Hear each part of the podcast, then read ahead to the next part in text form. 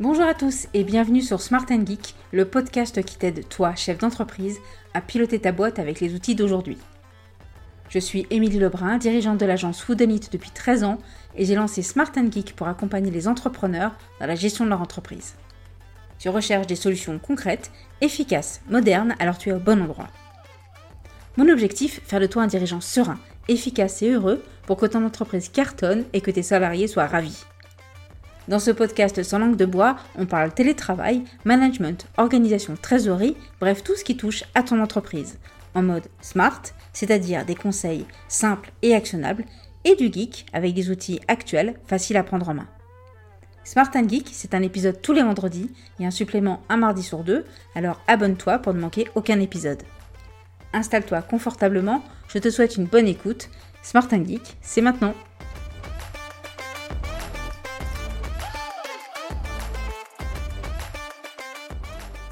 Bonjour euh, et bienvenue dans ce nouvel épisode de Smart Geek dédié aujourd'hui à la question complexe du versement des frais télétravail. Et oui, en 2022, cette question semble toujours complexe, euh, car réussir à savoir pour nos dirigeants si on doit prendre en charge les frais de nos salariés en télétravail ou alors pas du tout, avec les multiples textes euh, applicables et totalement contradictoires, on n'y comprend rien ou presque. Concrètement, on a du mal parfois à identifier quelles sont nos obligations, donc j'ai eu très envie pour ce nouvel épisode de t'aider à y voir plus clair. De mon côté, euh, pour comprendre et mettre en place les bonnes choses dans mon agence, il y a quelques années, nous sommes passés par une avocate spécialisée. C'est clairement toujours la meilleure façon quand on a des doutes par rapport à une situation, c'est d'être conseillé par les personnes dont c'est le métier. Je recommande toujours aux dirigeants que je suis de faire appel à un avocat de temps en temps pour faire un petit audit de, tout ce que nous avons mis en place pour nous assurer que déjà on a bien interprété les textes de loi, que l'entreprise ne court aucun risque et que tout est bien carré pour les salariés. Je peux donc t'expliquer ce que j'ai retenu euh, depuis la mise en place du télétravail dans mon agence, mes retours d'expérience par rapport à mes clients, que j'ai accompagnés soit dans des situations de 100% télétravail ou soit en mode euh, un peu hybride. Je vais commencer cet épisode euh, par euh, parler du contexte juridique, en essayant d'être la plus digeste possible, parce qu'on est d'accord, les textes de loi sont rarement limpides, euh, puis expliquer quelles sont les différentes obligations en 2022 des dirigeants, quelles sont les différentes options en matière d'indemnité, et on finira par aborder la question parfois épineuse des remboursements de frais de repas et surtout de transport.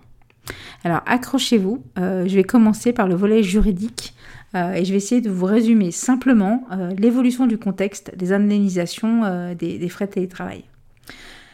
Jusqu'en 2017, l'employeur avait l'obligation de prendre en charge les coûts qui découlaient directement de l'exercice du télétravail. Pour le coup, l'information était claire et nette. Mais la disposition a été complètement supprimée du Code du travail. La loi ne prévoyait plus du tout d'obligation expresse d'indemnisation. Mais cela n'implique pas euh, que les salariés doivent supporter la charge de toutes ces dépenses. Euh, ça serait beaucoup trop facile et puis surtout, ça serait injuste pour le salarié. Il faut déjà savoir que euh, pour les entreprises qui peuvent être adhérentes au MEDEF, à la CGPME, à l'IUDP, le remboursement des frais de télétravail est déjà dans un cadre de l'accord national interpro de 2005. Très clairement, l'employeur est tenu de prendre en charge les frais professionnels engendrés par le salarié, euh, tant que c'est dans bien sûr le besoin de son activité professionnelle, qu'il soit dans un bureau ou s'il travaille depuis chez lui. Depuis novembre 2020, euh, les directives euh, sont quand même beaucoup plus claires, avec notamment l'article 3.1.5 des accords nationaux interpro, qui énonce que le principe selon lequel les frais engagés par un salarié dans le cadre de l'exécution de son contrat de travail doivent être supportés par l'employeur s'applique à l'ensemble des situations de travail. À ce titre, il appartient ainsi à l'entreprise de prendre en charge les dépenses qui sont engagées par le salarié pour les besoins de son activité professionnelle et dans l'intérêt de l'entreprise, après validation bien sûr de l'employeur. Donc le texte semble clair.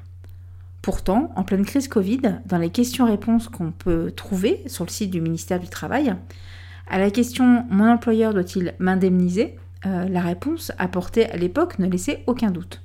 Non, l'employeur n'est pas tenu de verser à son salarié une indemnité de télétravail destinée à lui rembourser les frais découlant du télétravail, sauf si l'entreprise est dotée d'un accord ou d'une charte qui la prévoit.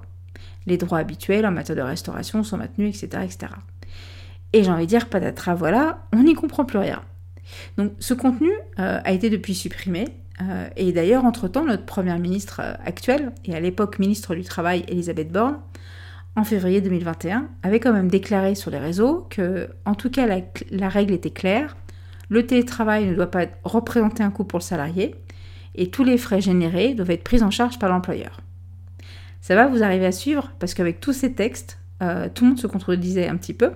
Et en fait, bah, la règle la plus simple euh, pour savoir quoi faire, si votre entreprise met en place un télétravail régulier, pour être sûr d'appliquer les bonnes règles, mettez en place les indemnités télétravail. En plus, ça va montrer à vos équipes que télétravail est aussi un choix de l'entreprise et pas uniquement euh, parce qu'elles n'ont pas le choix ou pour attirer, fidéliser des salariés. Et qu'au final, ce choix est vraiment assumé et notamment financièrement. Par contre, euh, attention, le remboursement des frais est très encadré et on ne peut pas faire ce qu'on veut à la tête du client. L'employeur euh, a deux solutions, deux formats. soit vous faites un remboursement des frais réels, soit vous donnez ce qu'on appelle une indemnité télétravail forfaitaire. Concernant euh, les frais qui sont pris en charge, euh, l'URSSAF nous a mis à disposition un tableau très clair, pour une fois, euh, sur son site internet, permettant l'évaluation des frais. Dans cette liste, vous allez trouver les frais fixes, tout ce qui va concerner le loyer, la taxe d'habitation, la foncière, l'assurance, les frais variables, électricité, chauffage, climatisation. Vous allez voir les dépenses liées à tout ce qui va être acquisition, que ce soit bureau, chaises ergonomiques, lampes, euh, meubles de rangement, euh, les frais liés à l'adaptation du local, par exemple si vous avez besoin de mettre en conformité électrique. Tout ce qui va bien sûr concerner le matériel informatique, euh, l'ordinateur, l'imprimante, les claviers souris, tout ça. Les consommables, papier, cartouche, et pour finir, les frais de connexion, on entend par là bah, téléphone et bien sûr les frais internet. Certains frais peuvent être remboursés à 100%, d'autres sont en fonction de la taille du logement et de la place dédiée au travail dans le logement et d'autres sont limités à 50% de la dépense réelle. Facile pour s'y retrouver, vous allez me dire. Donc par exemple, si l'espace de travail représente 10% du logement, vous allez pouvoir indemniser à hauteur de 10% du loyer. Je vous mettrai le lien euh, vers le site de l'URSSAF avec les différentes infos. Euh, et en tout cas, si vous partez sur ces frais réels, solution que j'ai choisie, rappelez-vous que les remboursements sont à effectuer uniquement sur justificatif. En gros, il faut récupérer toutes les factures ce qui peut engendrer un énorme travail de suivi administratif. L'avantage, c'est qu'un salarié vivant dans un petit appartement aura plus d'indemnités qu'un salarié vivant dans une grande maison, puisque la partie des charges est liée à la superficie. Et de la même façon, une personne qui vit dans une ville aura plus d'indemnités qu'une personne vivant à la campagne, parce que le prix du loyer sera plus élevé pour un pourcentage de prise en charge équivalent. Donc le plus simple euh, n'est pas forcément de faire euh, ce règlement des frais réels. Ce que je vous recommanderais, euh, pour être sûr d'avoir une équité entre les salariés et surtout vous épargner des calculs par personne en fonction des logements, etc., c'est de mettre en place l'indemnité télétravail forfaitaire. C'est l'option la plus répandue dans les entreprises, euh, surtout depuis fin 2019, euh, notamment avec la mise en place du barème qui vise énormément à simplifier le remboursement des frais qui sont engagés par, par les salariés en télétravail. La somme, bonne nouvelle, est exonérée euh, de charges sociales dans la limite de, qu'il y a toujours une limite, euh, de 10 euros par mois. Si le salarié fait un jour de télétravail par semaine, 20 euros. S'il fait deux jours de télétravail, 30 euros. S'il fait trois jours de télétravail, etc. Et si ces limites sont respectées, donc on arrive à 2,5 euh, euros par jour en télétravail, c'est plus du, tout nécessaire pour le salarié de vous fournir tous les justificatifs et pour vous, donc ça vous épargne euh, des heures et des heures d'administratif. Donc vous pouvez choisir de verser une indemnité euh, mensuelle, elle peut être aussi inférieure au montant que je vous ai donné ou égale. Euh, la, loi n'impose au final aucun montant. Par contre, si vous versez une indemnité supérieure, il faudra à nouveau des justificatifs pour pouvoir prétendre à l'exonération des charges sociales. Chaque mois, euh, sur le bulletin de paye ou dans l'attestation euh, annuelle fiscale, euh, vos salariés pourront s'assurer qu'ils ont bien reçu, bien sûr, une indemnité. Donc en fonction de la taille de votre entreprise, le choix de l'indemnité télétravail forfaitaire peut s'avérer très clairement la plus simple.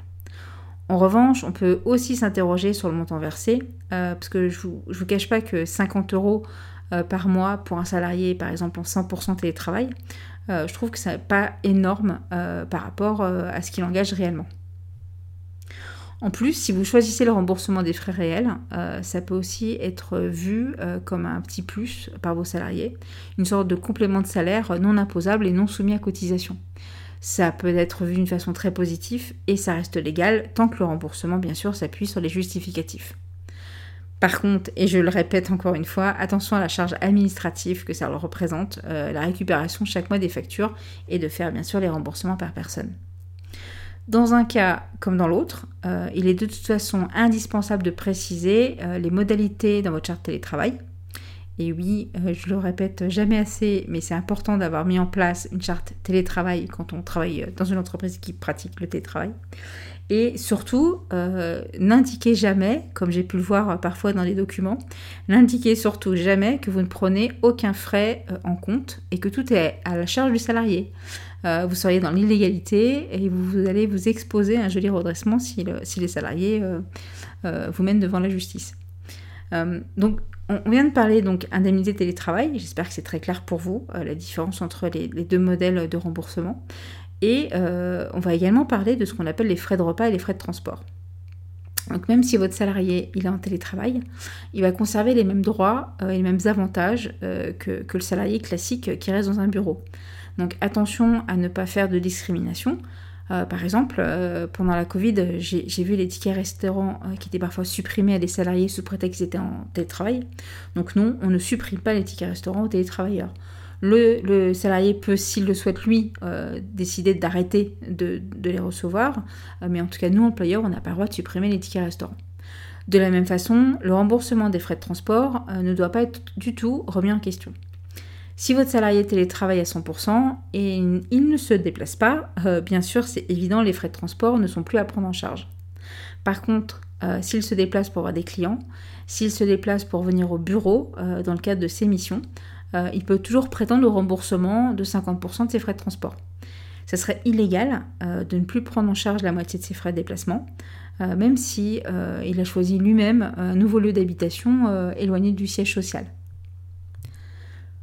Pour conclure, j'ai envie de dire que oui, la question des indemnités télétravail peut paraître complexe parce qu'elle va dépendre de chaque entreprise et de sa maturité sur la question du télétravail. On peut aussi avoir le sentiment, euh, je l'entends parfois, de donner toujours plus à nos équipes, à nos salariés, que ça entraîne toujours plus de charges, euh, je peux comprendre. En revanche, le télétravail est une solution euh, qui rend tellement notre entreprise plus productive, qui attire beaucoup de profils, qui fidélise nos, nos collaborateurs et qui va surtout vous aider à développer votre business. Donc c'est normal, j'ai envie de dire, que les frais qui soient engendrés par le télétravail soient pris en charge. Et pour vos salariés, euh, je vous en parlais un peu au début de cet épisode, euh, c'est également une preuve de considération, de reconnaissance euh, de la mise en place de, ces indemnités. J'espère que désormais les frais de télétravail n'ont plus aucun secret pour vous. N'hésitez pas à demander à un avocat de vous accompagner si vous avez des questions, si vous avez des doutes. Euh, et je serais aussi également ravie de vous répondre à vos questions euh, si vous avez euh, aussi des commentaires.